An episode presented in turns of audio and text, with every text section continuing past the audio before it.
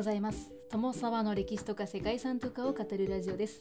このチャンネルでは社会科の勉強が全くできなかった私が歴史や世界遺産について興味のあるとこだけゆるく自由に語っています。本日ご紹介する世界遺産はマドリードのエル・エスコリアール修道院と王立施設です。はい、ウィキペディアなどではマドリードのエル・エスコリアルの修道院と王室用地というふうに書かれたりとかもしますね。これはま日本語の訳をどうするかというところだと思いますが。はい。エル・エスコリアル修道院というのはスペインの首都マドリード郊外に位置する修道院なんですね。太陽の沈まぬ帝国と言われていた時代のスペインの最盛期のね象徴する建物となっております。左右対称の幾何学的な設計と外観の装飾を極力排除したシンプルなエレーラ様式の建造物なんですけれども外観に反して内装は非常に豪華で修道院の繁栄塔上の天井には学問をテーマにした色彩豊かなフレスコ画が描かれているということです。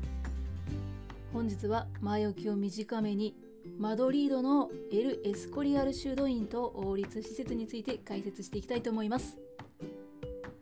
この番組はコーヒー沼で泥遊びパーソナリティ翔平さんを応援しています。スペインの首都マドリード郊外にあるエル・エスコリアール修道院と王立施設は王宮とか進学校図書館そして清涼院などを併設する複合施設なんですね。この修道院はフランスとの戦いに勝利したフェリペ2世によって作られました。フェリペ2世はカスティーリア王国アラゴン王国という現在のスペインの国王でその在位というのが1556年から1598年となっています。イングランド女王メアリー1世との結婚期間中には共同統治者としてイングランド王フィリップ1世の称号を持っていたそうですね。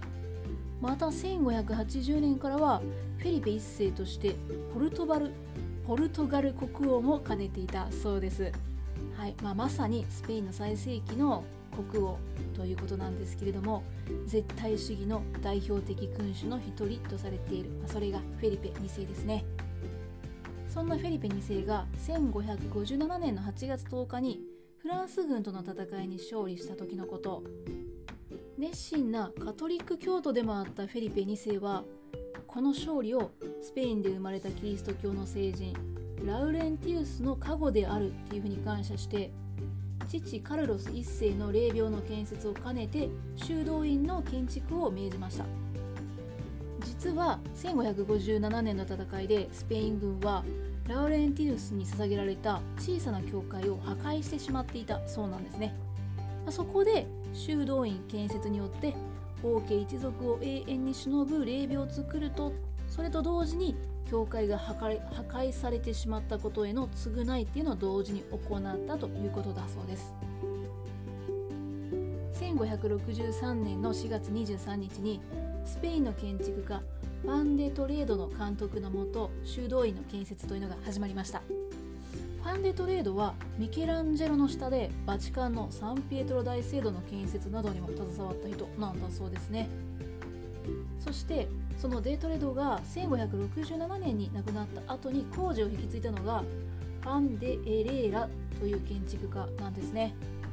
建設には国内外から1500人もの金細工師とか彫刻家が集められて着工から21年後に完成しました。21年かかったんですね。修道院は300の部屋のほか四隅に高さ56メートルの塔が建てられて建物の上部には塩害が設けられています。ただしフェリペ2世がギリシャローマ建築の機能美っていうのを好んだことから外部に一切装飾が施されていないそうなんですね。確かに外から見るとかなりシンプルだと思います。修道院の様式は建築を当時担当したファンデ・エレーラの名を取ってエレーラ様式というふうに呼ばれています。エレーラ様式というのは建物を見る人を惑わせてしまうような角の装飾っていうのを一切排除して線が主役となるっていう独特の手法なんだそうですね。そして装飾のない外観とは打って変わって内装は非常に豪華で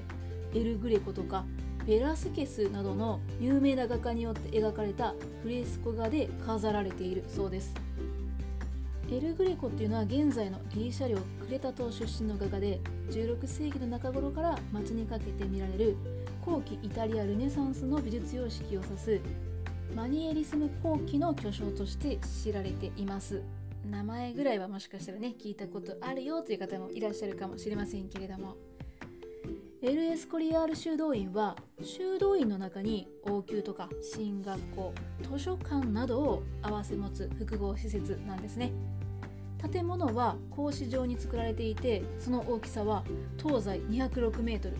南北161メートルもあるそうです。